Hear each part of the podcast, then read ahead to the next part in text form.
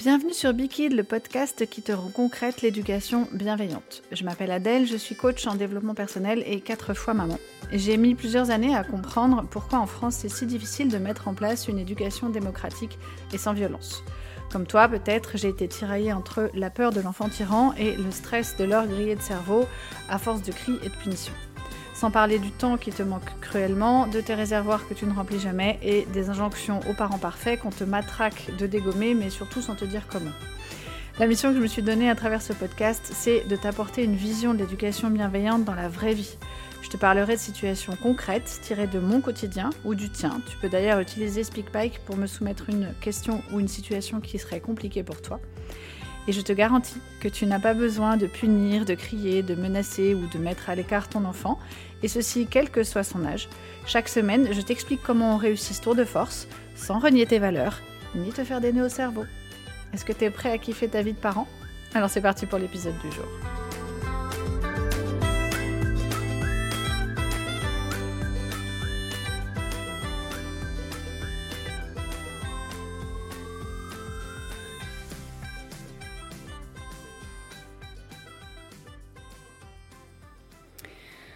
Aujourd'hui, j'avais envie de te parler d'un sujet qui revient souvent chez les parents et qui est le désaccord parental en éducation.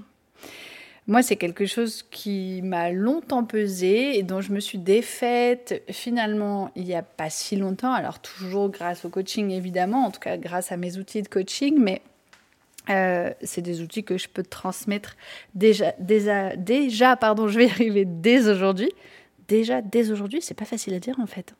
Donc, euh, avoir des divergences de point de vue et de pratiques éducatives dans un couple, c'est très difficile à vivre.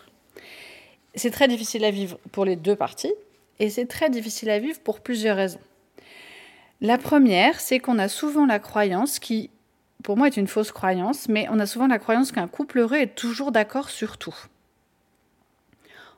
Alors peut-être pas sur tout, mais en tout cas sur les choses importantes, sur les choses fondamentales. Et en règle générale, l'éducation des enfants fait partie des choses importantes et des choses fondamentales. Moi, je ne suis pas totalement d'accord avec ça et je vais t'expliquer pourquoi.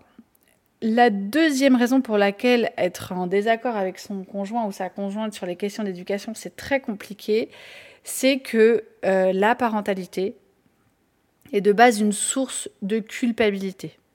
Et du coup, faire différemment, ça signifie souvent pas se sentir soutenu, se sentir démuni ou voire se sentir jugé négativement. Le jugement négatif sur notre parentalité, c'est quelque chose de très douloureux, de très lourd, parce que c'est partout, tout le temps. Et même, j'allais dire, les jugements sur la parentalité, ils arrivent même avant que tu sois parent. Parce que même avant que tu aies décidé d'avoir des enfants, à partir du moment où tu commences à entrer dans l'âge adulte, on te demande déjà si tu en veux que tu sois en couple ou pas, euh, quel que soit ton couple, quelle que soit ta situation, professionnelle ou pas, tout le monde en a rien à secouer. Euh, tu vas avoir très régulièrement, et bien sûr, évidemment, beaucoup plus facilement si tu es une femme, euh, des questions là-dessus. Et alors après, euh, à l'annonce du début de la première grossesse, c'est parti, tout va être mis en question, juger ta façon de le nourrir, de le coucher, de tout, le nombre d'enfants que tu veux, euh, comment tu les habilles, ce que tu leur offres, tout est jugé, tout est passé à la moulinette. C'est l'enfer. c'est vraiment l'enfer. Et donc se détacher du regard des autres, c'est extrêmement compliqué. Et si en plus, euh, bah, pour certaines choses, euh, tu n'es pas en accord avec ton conjoint, tu as un peu l'impression d'être, euh, d'avoir perdu ton, euh, ton, ton, bras droit et de, te retrouver seul au monde. Moi, c'est un peu la sensation que j'ai eue, surtout en éducation bienveillante, parce que j'avais personne autour de moi qui faisait ça. Personne, personne, personne. Du coup, j'avais l'impression d'être un extraterrestre. Alors, ça m'est souvent arrivé dans ma vie, hein, mais, mais quand même, c'est pas très confortable et surtout, ça fait énormément douter. Je me suis remise en question des dizaines et des milliers de fois. Donc, Comment gérer le désaccord euh, bah Déjà, dégommer cette fausse croyance qu'il faut absolument être d'accord sur tout et que ne pas être d'accord signifie la fin de ton couple. Tu ne peux pas être fondamentalement d'accord avec une personne qui n'est pas toi et encore moins sur toute une vie de couple, quelle que soit la durée de cette vie de couple d'ailleurs, même si ça dure quelques mois, euh, chacun évolue, apprend des choses, fait des expériences qui peuvent changer sa vision du monde et même des fois ses valeurs. Là, je parle de quelques mois, alors autant dire que sur plusieurs années, tu ne peux pas être la même personne maintenant que tu as été euh, il y a 10 euh, ou 20 ans. C'est pas possible. Et donc, la personne avec laquelle tu vis, exactement de la même façon. Par contre, c'est totalement OK, et même pour moi, c'est une valeur importante et forte, d'aimer et de respecter une personne avec qui tu n'es pas d'accord. C'est-à-dire que n'importe quelle personne, même si elle est fondamentalement pas d'accord avec toi, a droit au respect de sa personne, ça c'est déjà une chose. Mais tu peux très bien euh, aimer une personne pour plein de choses, plein de qualités qu'elle a, et ça n'empêche que sur certaines choses, elle n'est pas d'accord avec toi, et c'est OK. Et ça, ça se respecte, et ça se vit très bien. Et pour moi, c'est même une valeur très intéressante à transmettre à nos enfants.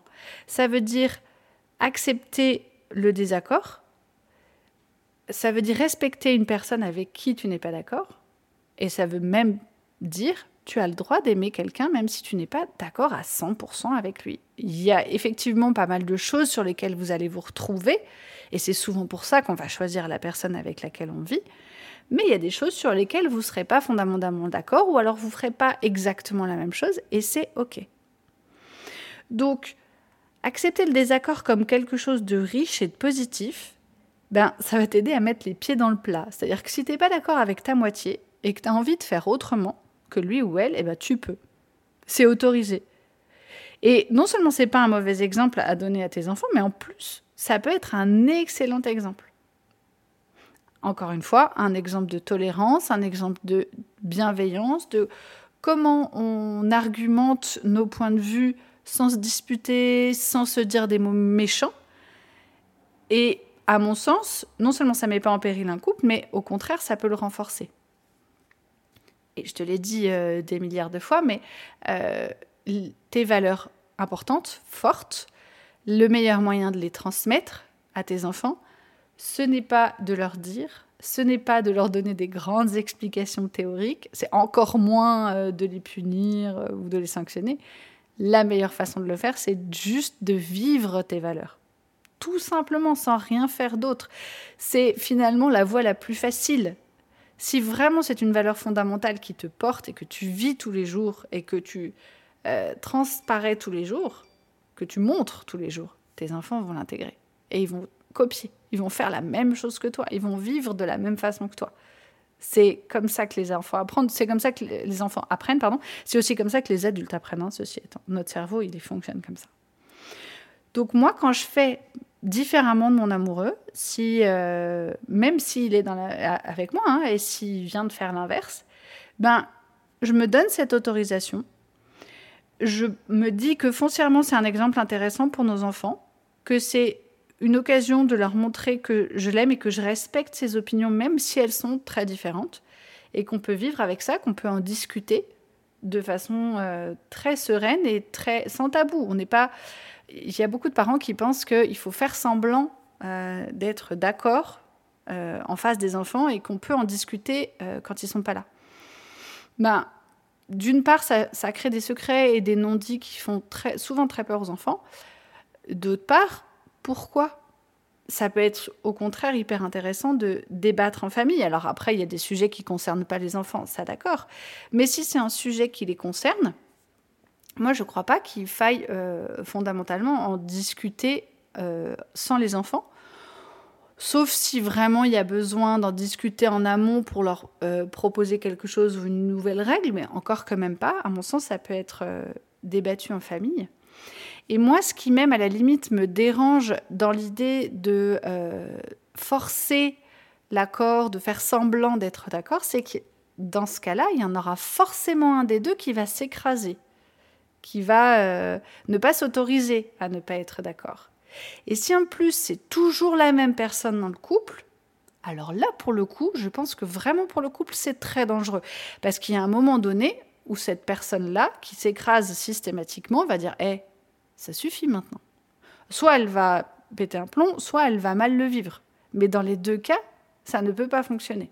Alors qu'une opinion différente, librement exprimée, débattue, et puis en plus euh, quand on n'est pas d'accord avec quelqu'un, le fait de l'exprimer librement, on peut peut-être se rendre compte qu'il n'a pas tort, que ses arguments sont intéressants, que tiens, je vais peut-être aller y réfléchir, et puis je vais peut-être creuser, aller voir. Peut-être que en allant creuser, en réfléchissant à ses arguments, ben, je vais trouver moi d'autres arguments à lui opposer, ou alors je vais trouver d'autres arguments qui vont dans son sens. Et du coup, moi aussi, comme ça, je peux évoluer, je peux le faire évoluer. C'est hyper intéressant, les désaccords. De toute façon, c'est ce qui fait avancer. C'est hyper riche et c'est riche pour toute la famille.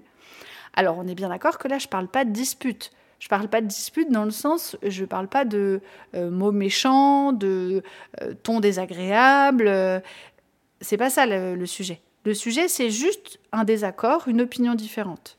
Et justement, au contraire, montrer qu'on peut tout à fait euh, parler d'un désaccord de façon euh, très zen, très sereine, avec euh, beaucoup de respect et beaucoup de bienveillance, ah bah ça c'est cadeau pour nos enfants.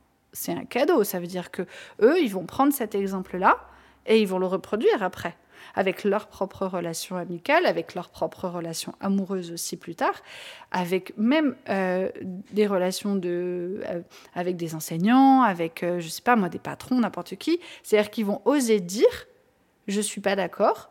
C'est pas parce que je suis pas d'accord que je vais vous parler mal. Au contraire, je vais vous parler correctement avec respect, mais j'assume le fait de ne pas être d'accord et je vais aller voir si, en discutant avec euh, la personne en face, je continue dans, mon, dans ma, mon opinion ou si je la change, si je la fais évoluer, si je la nourris, si je l'enrichis. Moi, je ne sais pas vous, mais moi, je trouve que c'est du cadeau, ça. c'est de l'or en barre pour nos enfants. Et le jour où j'ai compris ça, vraiment, tous mes moments de désaccord maintenant avec mon conjoint passent crème. Je me, je me dis, waouh, super, c'est une bonne occasion de montrer quelque chose d'intéressant. Donc ensuite, comment gérer le manque de soutien et euh, l'impression de se sentir euh, désavoué un petit peu qu'on peut avoir quand on n'est pas d'accord? Et alors, ce qui est intéressant, c'est que ce sentiment de désaveu est partagé par les deux parents dans leur coin. Donc c'est quand même dommage de rester dans son coin avec ce sentiment de désaveu et de ne pas le partager. Donc moi, ce que je te conseille, c'est vraiment pas hésiter à, interroger ton conjoint ou ta conjointe et à lui en parler. Parler de vos divergences de point de vue, euh, creuser, donner vos arguments et alors l'idée, c'est pas forcément d'essayer de le convaincre. En tout cas, pas tout de suite. Parce que quand on essaye de convaincre quelqu'un, il va avoir tendance à se dire euh, bah, si tu essayes de, me convaincre, c'est que tu penses que mes opinions sont nulles. Ce qui est faux hein, la plupart du temps, mais c'est un peu légitime de la part de la personne en face de penser ça, et du coup, elle risque de se braquer.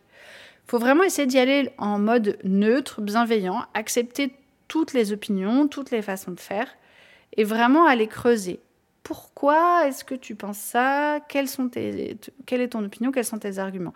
Parce qu'en faisant ça, tu vas t'apercevoir que si ton conjoint ou ta conjointe pense euh, des fois complètement l'opposé de toi, c'est pour tout un tas de raisons, mais vraiment tout un tas.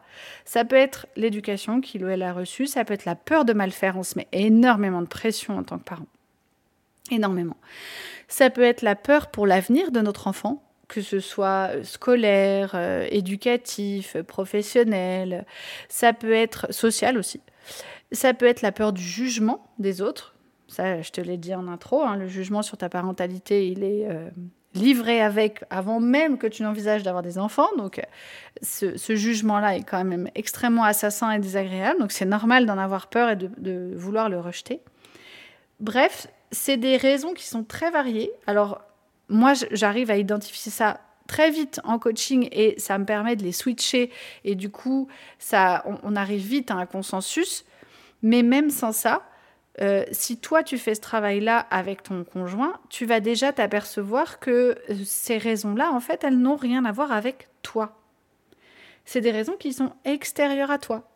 Très souvent, ça vient d'éducation. Hein. Mais ça peut être aussi des injonctions sociales ou culturelles.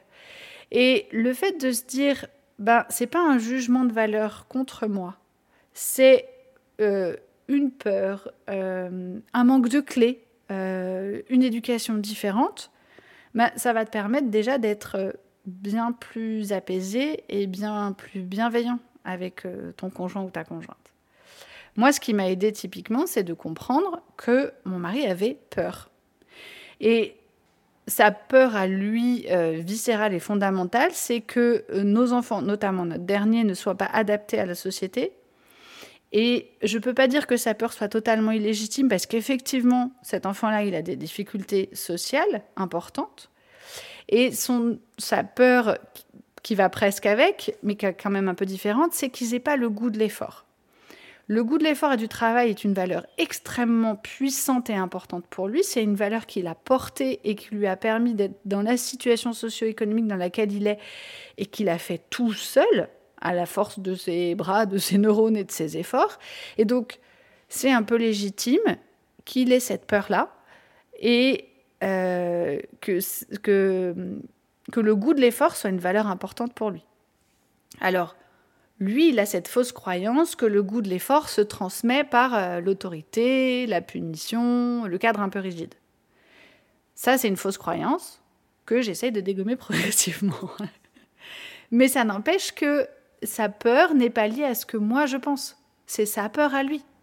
Et donc, le fait que euh, j'identifie que ce soit sa peur à lui et que ce soit pas un jugement de valeur par rapport à moi, que c'est pas un, pas un désaveu, c'est pas qu'il veut pas me soutenir, c'est qu'il a très peur. Il avait en tout cas très peur. Et ben du coup, ça m'a beaucoup rassurée, ça m'a permis de euh, prendre du recul par rapport à la situation, et c'est ça qui m'a permis justement de l'aider à comprendre que si il voulait transmettre cette valeur goût de l'effort à nos enfants, il allait falloir justement, on, a, on aurait plus de résultats euh, avec une éducation bienveillante qu'avec une éducation très autoritaire. Alors, c'est ce que je te disais, cette divergence-là, elles ont tendance à diminuer progressivement avec le temps, notamment parce que nos enfants grandissent. Euh, mes deux aînés ont 14 euh, et, 17 et 14 ans, pardon. Et c'est un âge où on commence à voir les effets de l'éducation bienveillante, notamment sur les résultats scolaires et sur l'autonomie scolaire. Et du coup, sur ce fameux goût de l'effort, qui est une valeur très importante pour euh, leur papa et à laquelle il tient beaucoup.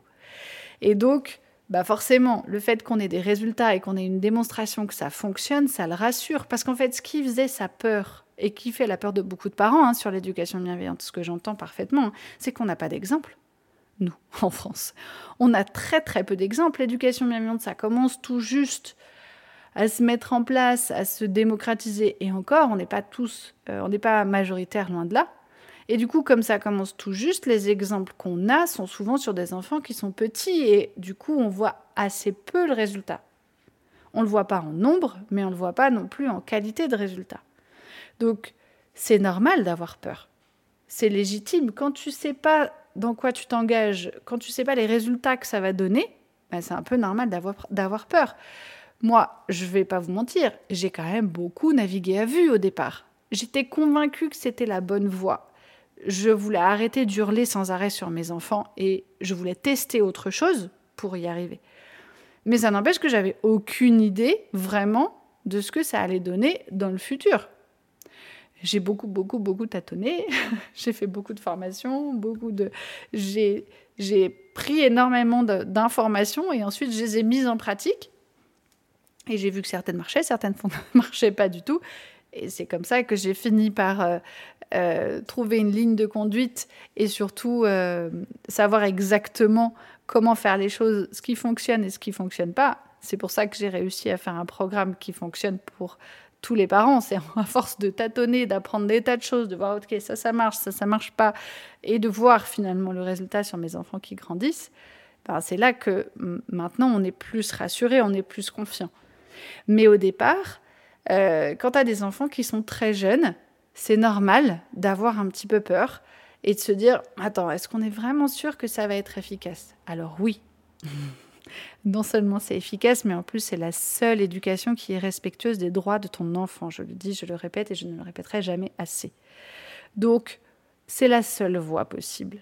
Il n'y en a pas d'autre dans la vraie vie. Mais en plus, elle est efficace. Mais c'est normal que d'emblée, ça te fasse un petit peu peur. C'est OK. La gestion de la différence de vision éducative dans un couple, c'est quelque chose qui est très facile à gérer en coaching et en général, ça prend peu de temps. C'est souvent plus efficace en couple, c'est pour ça que euh, tous mes programmes sont prévus pour les deux coparents en règle générale. Tu peux bien sûr le faire euh, seul, que ce soit en groupe ou en individuel, tu peux le faire seul, mais je le laisse toujours accessible pour le coparent, surtout s'il y a une vision un peu divergente, parce que ça va me permettre justement de euh, vous aider à trouver un consensus. Alors je préviens juste parce que j'ai des clientes et des clients qui cherchent ça que moi je ne suis pas là pour convaincre. Euh, je, milite pour les droits de l'enfant, on est bien d'accord. Je rappelle cette base-là, mais parce qu'elle est, euh, elle est légale en France, hein, c'est un droit, c'est pas moi qui l'invente. Mais ce que je t'aide individuellement à faire, c'est surtout euh, voir où sont tes blocages, euh, ce qui est difficile pour toi, ce qui fait que tu as du mal à euh, aller vers une éducation plus bienveillante. Je vais aussi t'aider à trouver tes valeurs et à ce qu'elles te portent, à les, à les vivre de façon à ce que tu puisses les transmettre à tes enfants. Et quand il y a une divergence de point de vue, le fait de faire ça, ça va vous permettre à deux de trouver un consensus et de, trouver un compromis qui sera pas toujours, vous n'allez pas toujours vous mettre d'accord sur tout d'emblée, c'est pas le but. Le but, c'est plutôt euh, d'avancer à deux, euh, on va dire dans la même direction, mais avec euh, chacun son histoire, chacun ses valeurs, et accepter ça et avancer sereinement avec ça. Euh, je ne suis pas là pour euh, euh, convaincre qui que ce soit de faire quoi que ce soit. Chacun a ses valeurs différentes, chacun a ses envies différentes en termes d'éducation. Et moi, ce que je t'aide plutôt, c'est à découvrir cette richesse-là et à en faire un atout dans ton quotidien avec tes enfants.